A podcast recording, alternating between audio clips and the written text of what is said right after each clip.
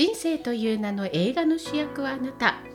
あなたはどんな映画を作っていきたいですか？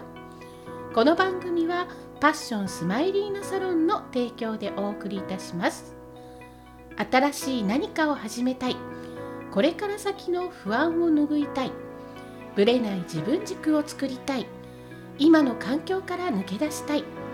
前に進みたいあなたにチャネラースマイリーナエナが工事のエネルギー体から教えてもらえた新しい考え方や指針を提案する番組です。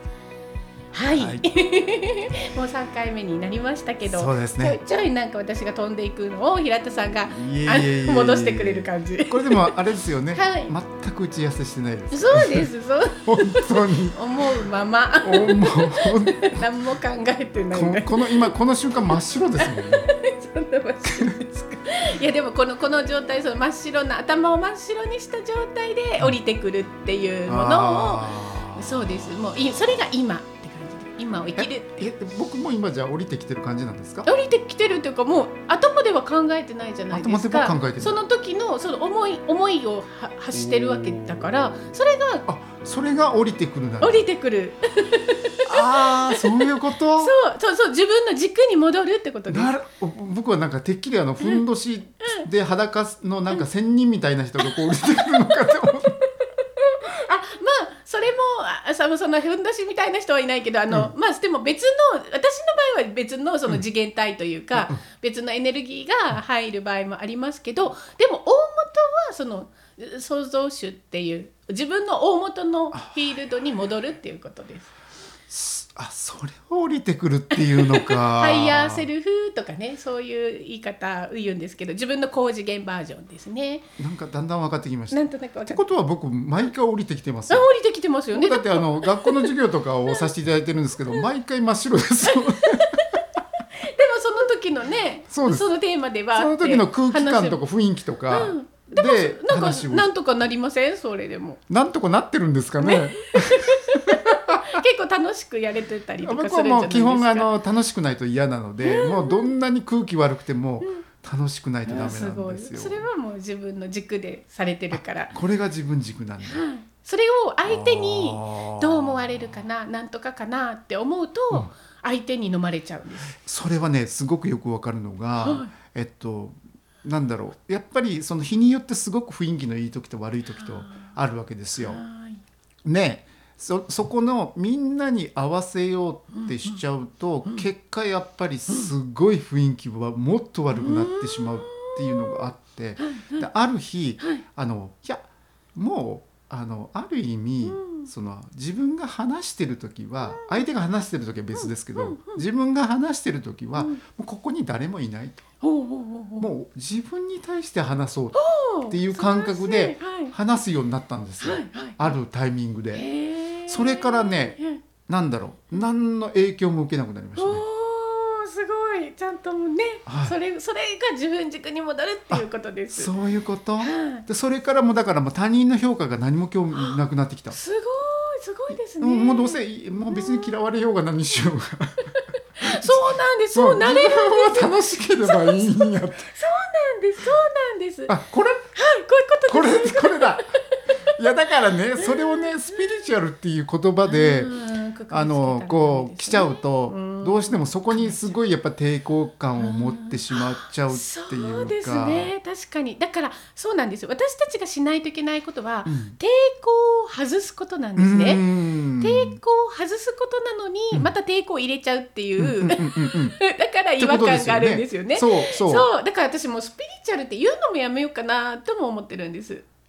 いややめた方がいいと思います。ねえ。うん、なんかね、なんて言うんでやっぱスピリチュアルっていう言葉とにね、そうでしょ。うなんかもう一括りにされちゃいますよね。すごい抵抗感じゃないけど、抵抗学なな 何しましょうか。作りましょうねねえねえ作ってくださいそれぜひ。なんですよ、うん、だけど今日改めてほらこうやって話をお聞きしていくと別になんか不思議な話でもないしそうなんです。すごく当たり前のこことっていうか。だって多分量子力学とか、うん。なんかその心理学みたいなのとかでも、うん。同じようなこと言われてるじゃないですか。すよね。うん。そうなんです。だからそれはもう本当に真理なんですよね。大元のそれがまあ創造主だったっていうもともとは100%だったものを抵抗っていうものが入ることによって、うん。本来のエネルギーが失われてるというか、うん、あの抑えつけられてるというかそういう状態。っほどなるほど。ていうのまあだからね言葉にするのがちょっと難しいんですよ。通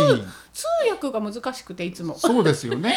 いつも感覚で話してるんですね。だけどねよくあのアメリカとかに行けばそのアメリカの経営者って必ずその相談役みたいな方がいらっしゃっててでその方がそのなんだろう心身ともにはい。こうアドバイスをするみたいなのがちゃんとビジネスになっていたりとかあと、えっと、日本人ってどちらかっつったら病気にならないと病院に行かないとか健康のことを考えないみたいな人って多いと思うんですけどその海外ではその予防医学はい。っていうところにすごく力を入れててー。まず病気にならないっていうことを常日頃から意識してやっていってたりとか。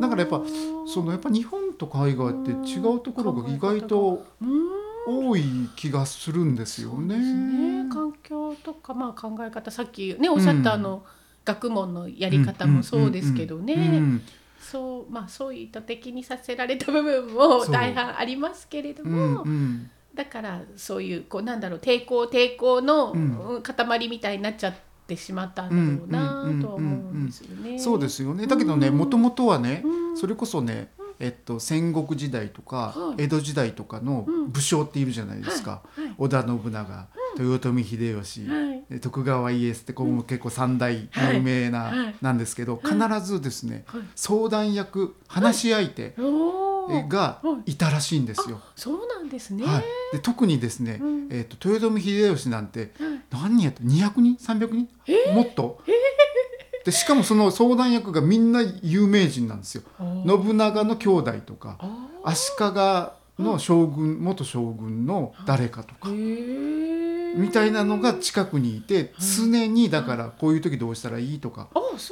そういうのを常にこう話し相手として聞いてたらしいです。あそうなんですね。だからどこでなくなったんですかねそういうのもね。ね。確かにうなんんか頼るなみたいになっちゃったのかな、でも、ねそのそれで今えの逆に、うん。たいなんか依存というかその人に聞きすぎて自分軸がないっていうそので言うとまたねあるね。それとは別個ですもんね。うん、そのなんだろう自分の軸はちゃんとあった上で、えっと、別の違う考え方を、うん。あこういう考え方もあるんだっていう意味の広げるっていうのはすごく大事だと思います。それだからあれですよね、やっぱ聞くにしても専門家に聞かないとまず、うじゃないかなと思うんですけど、うん僕はあの、うん。毎回不思議なんですけど、はい。その例えば僕に、はい。そのじゃあ、えーなんだ広告の仕方を教えてくださいって聞いてくる人がいたら、はいもうもちろんだから聞いてくださるから、はい。それに対してアドバイスをする。はい。そしたら今度また違う人に、はい。えっと広告の仕方を教えてくださいって聞いて、はい。でまた違う人が違うアドバイスをする、はい。でまたそれをずっと繰り返して、はい。最後またその方僕のところにも戻ってきた時に、みんな言うことが違うから分かりませんみたいなことになって。逆にね聞きすぎてね。いやだけ聞きすぎなんじゃないっていう。だからお前が信じたやつをやればよくないかっていう。そそれと一緒ですよね。そういうことです。そういうことです。だから判断するのはうん。自分なので、うん。だから自分軸っていうのは、うん。自分が、えっと、そそれをどれを採用するかっていう最終手段の、うん。それがないと、うん。結局人のをいっぱい入れすぎて、うん。さっきの抵抗じゃないけどエゴっていうか大きくするだけになっちゃうと、うん結局ブレるんですよね。自分が何やりたいのかは全く分からなくなる。ああのですね、はい。えっと僕すごい、えっと、たくさんの方からいろんな相談をいただいたり仕事柄ですね、はい。するんですごくよくわかるんですけどすっごい相談してくる人は、はい。相談してるだけです。相談して安心したいのかな？相談して安心したいだけ。うんだから進むための相談 じゃなくてはい、安心したいための相談。あで聞いてあよかったって言って終わる、だから何、まあ、毎例えば毎月お会いしたとしても、毎回変わらない。あ変わらない。そうですね。っていうのはすごくありますよね。そうね。です。だから決断力のある方ってだから、そのもう、うん。意外とそんなにたくさんの方に相談してなくて、うん。本当に最良のブレーンに対して最後の最後の、えなんだろう背中を押すためのアドバイスを聞くみたいな方がやっぱそうですよそうでね。すねだから私はしてるのは今そういうことでそういうことをされてるってことですよそうなんですね。だから以前は最初そのまだ何もわからない時つながり始めの時とかはいろんなことをだから占いみたいな感じですよねあのわからないので一般の、ね、方でえっとそのそれこそ恋愛相談とかどうしたらいいですかみたいな感じの相談を受けてる時もあったんですけどそのさっきおっしゃったみたいに結局安心したいだけうんうん。聞いて安心したい、そういう方っていうのはよく占いとかで言うと占いジプシーだったり依存依存型とかいう感じで言われるんだと思うんですけどそういうのを聞いてるとさあの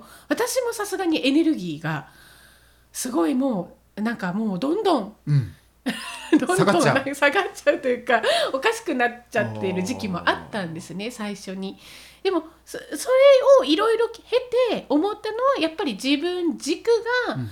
ちゃんとしていないと進むのは判断するのは考えるのは世界を作るのは自分だからあそれをだから創造主っていう言葉になってるんだ。創造主っていうのはもう大元うんと親親というか、うんうん私たちの親みたいな存在なんですね。うんうんで私たちはそのまあある意味子供みたいな感じでいろんな経験体験をしたいんだけど親がしたいわけじゃないじゃないですか。あの親はあくまでもその子供たちがやったことのあの報告というかそのいろんな視点を見たいだけであって子供たちがすることは愛を持って見守ってるだけなんです。でもだから自分で自分の世界自分が生きてこうしたいんだっていうことを全うというかあの100%でやりたいことをやりたいってやって戻っていくだけなんですけど。うんそれをそれをいろんな人の意見とかいろんな人にぶれながらっていうまあそれもそれでありな経験としてありなんだろうけど結局やりたいことをやらずにただ終わっていくっていう風になってしまなるほどうので、ね。自分が本来やりたいことでもともと創造主なんだし力があるんだしそれに思い出してもらって、うんやりたい方向に行った方がなんなんだろうすごい達成感というかうん ん、なんかやね。った感があるんじゃないかあなって。ーまあまあ一度きりの人生でですからね。そうなんですよだからね江戸時代とかだったらもうほら40過ぎたら死んでたじゃないですか。そう人生50年って言われてましたからね。そうだからもうととにかく、ね、残りの人生人からガチャガチャ言われずに、うんなんか好きなことやってもうんよくないって思えたら人の目とかもかただほら、うん。そうなってくるとやっぱはい。みんなが共通してい言うのが、はい。好きなことが分かりませんとかそうですよね。やりたいことが分かりませんとか。そうですね。それは結構だから我慢というか抵抗というかうん。が大きかったりすると、うん。もうあのもう全くもって分からなくなっちゃうんですよ。そういう時ってどういうふうに？あリそれがードしてあげるんですか？あそれがもうその薄紙を剥ぐように抵抗を少しずつ少しずつあほぐしていくというかなくなくしていくというか。なるほどね。そういう作業が必要になるわそういうけですね作業とあとは自分自身で考え方というか、うん。あの身近にできることから例えばだけれどもいつも言ってるのはそのコンビニに一つ行くにしても今までは値段とかうん本当に食べたいものっていう感覚で取ってなかったりうん。例えばデザートを買うのに、うん。これ太るからとか、うん。これ値段が高いからやめてたとかうんうん。これ食べたいっていうものを、うん。一番一番それを選んでそれをただ買えばいいんだけれども、うん。値段がちょっとた高いしとかカロリーが気になるしとかなんか贅沢してる感じだし人になんか思われるかなとかでうん。やめちゃうってなるおとー。結局はそういうことですらうん。もう抵抗というか概念とないうか。ど。もうだからそういうの気にせずに 好きなものを選べばいいいやぼただ僕はもう好きなものを選びすぎてものすごいボディに。わんぱくすぎるやろぐらいだからみんな僕にお菓子を持ってきてくださるんですないっていう選択肢もありますよね。わおそれはここじゃないですかそうそうそうそうででもそれが食べたら太るっていうのも実はうん概念、抵抗だったりする。おそうなんです。ー本当はだから食べても太らない太らないんです。本当に。だっていませんなんか私食べても太らないんですっていう人いません？いますすごいシュッとしてる人。どういうことなんですかね それはもう自分で言い聞かせてるから。あ気が気がつかないうちに。俺は太らないって。太らないって。プラシーボ効果って言うじゃないですか。じゃあ呪文をかければ呪文をかけてれ太らないいんで。ですすか、はい。よ。し。もう今日から。呪文かけまくりますから。逆の抵呪抗文でお腹を減らします。そうでも今までははマイナスなことはみんな呪文かけるじゃえないですか。そうそううわなんか誰かと比べてダメだとうんうんうんうんうん。かなんとか。っていうそのマイナスの呪文マイナスっていう言い方自分を責めることとか、うん。人と比べてダメだっていうことの呪文をものすごいかけるじゃないですか、皆さん。かける。それがどんどん抵抗になってるってことなんです。なるほど。うん。なんかだんだん分かってきた少しずつダメだっていうのを一個外していくんですよね、うん。ダメだって言ってるんだっていうことに気づくのもまず大事。あー。ああなんだダメだまだって。それが口癖になっちゃってる場合もあるんです。なるほど。そしたらそれをやめてみるっていうのがもう一つ変わったことなんですよね。なるほどね。ななんかあれですね。ちょっと、あの話違うかもしれないですけど、そのこうやって収録をさせていただく機会をいただいて、でこうやっておお話をさせていただいてると。なんだろう最初だからそのスピリチュアルっていう言葉にすごく抵抗感があって、うわまたなんかすごい話を聞かされるのかなみたいなところからスタートしてるわけなんですが、結果はい。すごい今気持ちがいいですね。気分がいい。ななんだろう。やっぱそこにマイナスの言葉がこうなないというか、はいはいはいマイナスなっていうかもう自分の中の抵抗をうか外してるからなんですよね。そのプラスの言葉を今こう浴びてる感じがあるじゃないですか、はいはいそういうお言葉をずっとき話していただいてるので、この空間がすごいやっぱ心地よく感じるようになりますね。ああよかったです。だからこれってすごく大事なことですよね結局ね。です。なので、えっと、そそれがうん。思い出すっていう感覚、あー。だから、えー、とあそうだったそうだったっていう作業なんですよね今は。あのそのまあこれが段階というか自分の中で抵抗がものすごかったら不快に聞こえる方もいるんですね。うんうんうんだったらその時期は違うので聞かなければいいんですけど、うん。今はもうなんかかい自分の中で解放したいというかそういう風になってる人にはものすごく、あのしっくりくるというか。心地いいというかそうなんかいろんな言葉浴びせられてる、はいその浴びせられた言葉がどうじゃなくて、はい今の自分がはい心地いいから、はい心地よく感じてるんだ。はい、そうなんです。そうなんです。深いですね。ね、これを言葉で表すのがものすごく難しくて。その人の状況にもよるし、考え方にもよるし、これがすごく不快に思う人もいらっしゃるんですね。それが悪いわけじゃなくて、ましてやなんか降りてきて話にしますみたいなこと言われたらなおさら いやいやいやいやこのこいつ一体何を言ってんだっていやもうもうマイナスからのスタートですもんね。そうですよね。そうですよね。うんでも本来は自分がもうエネルギー体で、創造主で神って言われるような存在なんだから、それを思い出す作業を手伝うだけなんですよね。ちょっと待ってください、はい。そのえっとお手伝いしていただけるのはどうやったらお手伝いしていただけるんですか？あ、うんとどうすればいいの？えっとお電話するの？そううかありがとうございます。そうですよね。えっとホームページとかあとあのノートとかそうですね。ホあーームページだったりとかあとノートのブログの記事とかにああってってそこに連絡先とかあとメールとか。あるんですね。はいあじゃあノートとかを見つけていただいて、はい。えそれはなんええなさんで見つける？どうどスマイリーナエナでもバーって出てくるかもしれない。あとジモティーとかにも載せてるのかな？あそうはなんかですね意外とうん。私の、あのあんまり宣伝してなくて、まあ、宣伝しにくいものでもあるまから、あそうですよはい。ね。でも面白いのがその経営者さんとかがすごいって言ったじゃないですか、うんうん。見つけてくださるんですよね。ね。なんかね出てきたっておっしゃる皆さんあの来られる方は大半、まあ、経営者さんかいやだから引き限らずそうなんです。